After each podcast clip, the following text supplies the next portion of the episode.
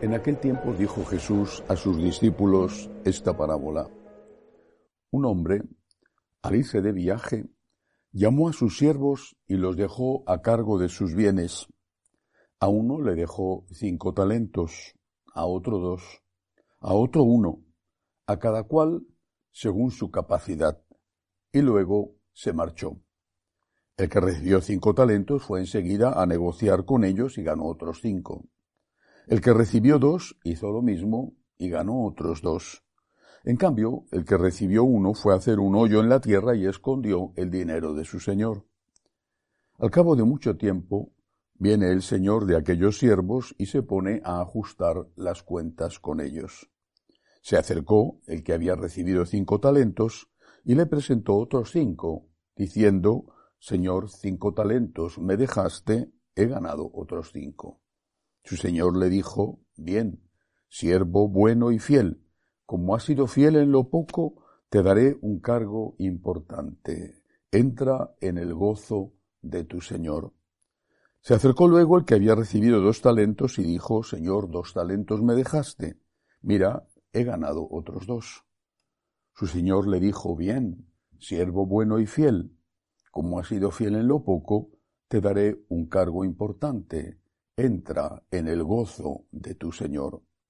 Se acercó también el que había recibido un talento y dijo, Señor, sabía que eres exigente, que ciegas donde no siembras y recoges donde no esparces.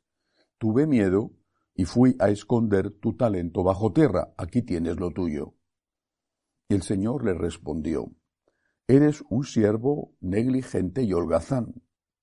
Con que sabías que ciego donde no siembro y recojo donde no esparzo, pues debías haber puesto mi dinero en el banco para que al volver yo pudiera recoger lo mío con los intereses.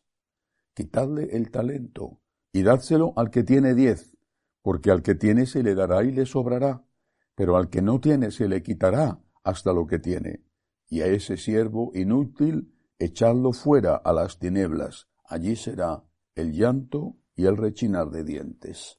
Palabra del Señor. Gloria a ti, Señor Jesús. Hay un primer mensaje, una primera enseñanza en esta parábola que salta a la vista.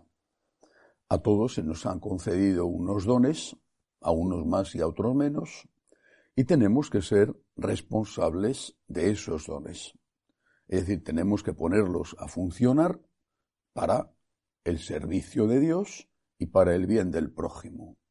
Es evidente que no somos todos iguales no solo hombres o mujeres, sino me refiero a que no todos hemos tenido las mismas oportunidades en la vida, el tipo de familia donde hemos nacido, el país, la educación a la que hemos tenido acceso, la salud, eh, el cariño o el desprecio recibido en esas edades tempranas que marcan la personalidad, por supuesto, la inteligencia, en fin, todo.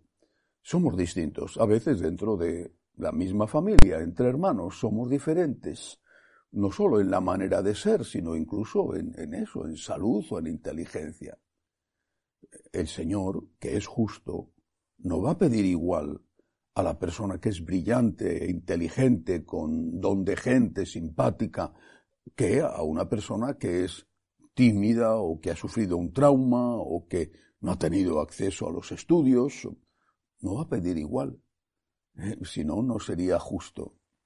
A cada uno de nosotros se nos han dado unos dones, esos son responsabilidades y eso es de lo cual el Señor nos va a pedir cuentas. Esta es la, la lección evidente de esta parábola que nos llama, nos invita a hacer un examen de conciencia. A mí que me ha dado Dios, ¿Qué oportunidades he tenido en la vida? Yo tengo que rendir para Dios y para el prójimo en función de eso. Bien. Primera, digamos, visión eh, de lo que salta a la, mirada eh, de esta parábola.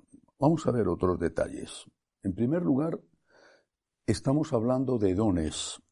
Dones. El Señor pone la parábola y dice que un hombre llama a sus siervos, a sus empleados, y los deja al cargo de sus bienes. Los bienes no son de los empleados, son del Señor. Primer detalle. Y ahí surge el primer problema. No somos conscientes de que eso que tenemos, no somos conscientes de que eso es un don, de que no tenemos derecho a ello. No sé cómo sería antes, porque vivo en esta época, pero esta es la época de los derechos. Todo es un derecho. Hasta matar a un inocente se ha convertido en un derecho.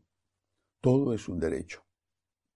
Y no hay obligaciones, no hay responsabilidades, no se insiste por lo menos en esas obligaciones.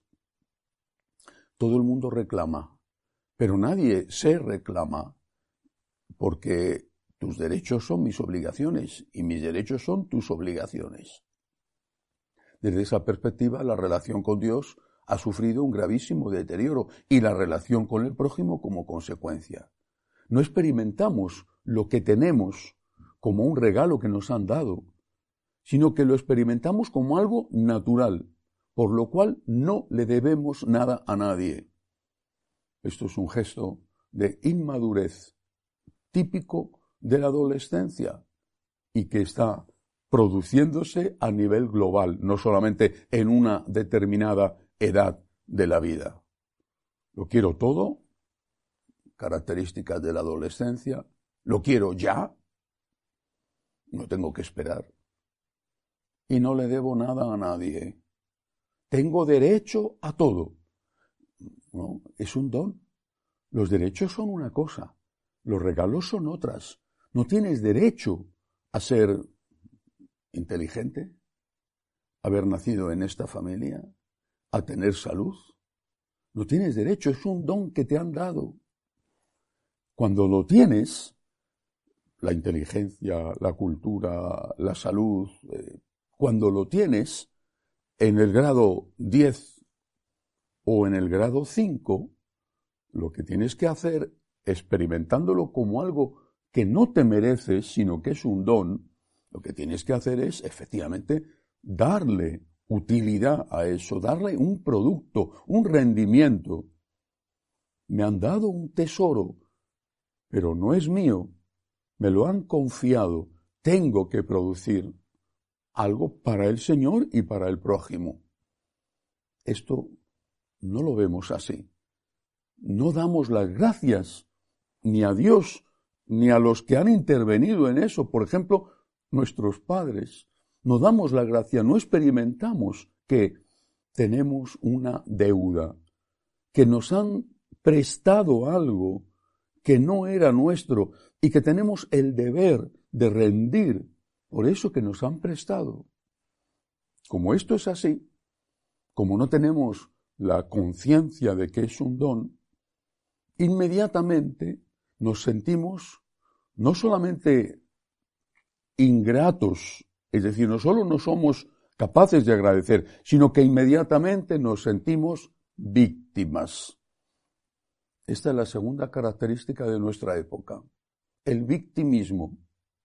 Claro que hay muchas personas que tienen motivos sobrados para sentirse víctimas de injusticias, por supuesto, pero no me refiero a eso. Me refiero a que al considerar que lo que tenemos nos lo merecemos, empezamos inmediatamente a comparar. Es como si aquellos empleados de que habla de que habla la parábola, dijera el de cinco, ¿y por qué me ha dado a mí cinco? Y no, le ha dado, no me ha dado diez como a ese. O el de uno, ¿y por qué me ha dado a mí uno? Y no me ha dado cinco. Eso es lo que hacemos nosotros. No solamente no agradecemos por lo que se nos ha dado, que es un regalo, y al agradecer lo ponemos en funcionamiento, no solo eso, sino que nos sentimos mal. Yo no tengo lo que tiene el otro. Fíjate, el otro, pues, eh, lo que sea, porque a veces es tan estúpida, tan ciega la ambición y la envidia, que tenemos envidia de cosas que tiene otro, que tiene mucho menos que nosotros. Si somos gorditos tenemos envidia de los delgados, aunque los delgados sean más pobres o sean más tontos o sean... No. Y si somos negros o si somos blancos o si somos altos o si somos delgados o si nuestro coeficiente intelectual es este o si es el otro, victimismo, victimismo. Y eso nos amarga extraordinariamente la vida. No solamente nos hace infecundos, nos impide ponernos a rendir, sino que nos hace ser personas amargadas. En lugar de ver lo que tenemos, darle gracias a Dios, disfrutar de ello, ser felices con lo que tenemos, que no es lo mismo que tiene el otro. Bueno, que a lo mejor el otro tiene más que nosotros en una cosa, pero no lo tiene en otra. Da igual, basta con que alguien tenga algo más en algo para inmediatamente sentirnos unas víctimas. El victimismo nos destruye la vida.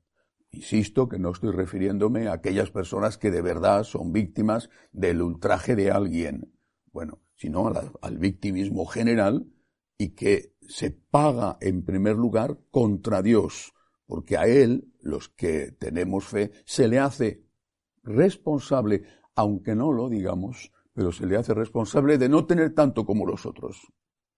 ¿Cuántas veces he escuchado yo a personas que han entrado en crisis de fe porque decían, le he pedido a Dios tal cosa y no me lo ha dado. Bueno, le has pedido esto, pero tú en realidad no has pedido, has exigido. Segundo, no te estás dando cuenta de lo que sí te ha dado. Y al no darte cuenta, al no valorar, al no disfrutar de lo que tienes, lo vas a perder, porque te estás amargando la vida, estás fijándote en lo que va mal y solo en lo que va mal, al no valorar aquello que te queda o aquello que todavía tienes o aquello que has tenido desde el principio, más pronto o más tarde lo pierdes.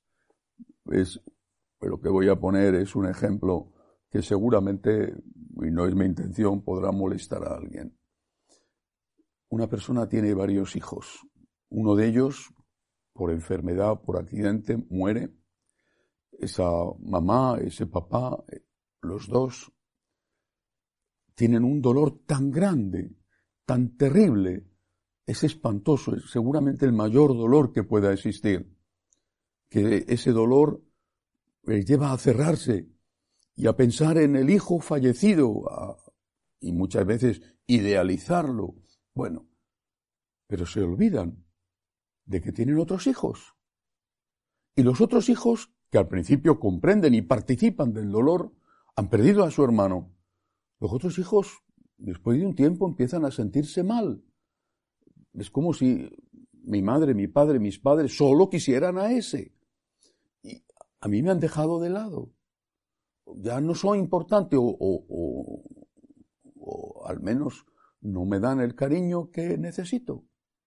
Incluso esos padres tan heridos por la pérdida de un hijo, que es, repito, algo terrible, se olvidan de dar gracias a Dios por el tiempo que tuvieron a ese hijo. Este que es un ejemplo extremo, porque, repito, no hay nada semejante, aunque no lo haya experimentado, a la pérdida de un hijo. Nos pasa con tantas cosas en la vida. Solo vemos lo que nos falta. Estamos siempre comparando, siempre sintiéndonos víctimas, siempre quejándonos. Mira lo positivo, Mira lo bueno. Lo que has tenido ya no lo tienes, pero lo has tenido. Lo has tenido, dale gracias a Dios porque lo has tenido. Mira lo que te queda, saca partido de ello, dale gracias a Dios y ponlo en funcionamiento. Quizá algunas cosas podrán regresar, otras no.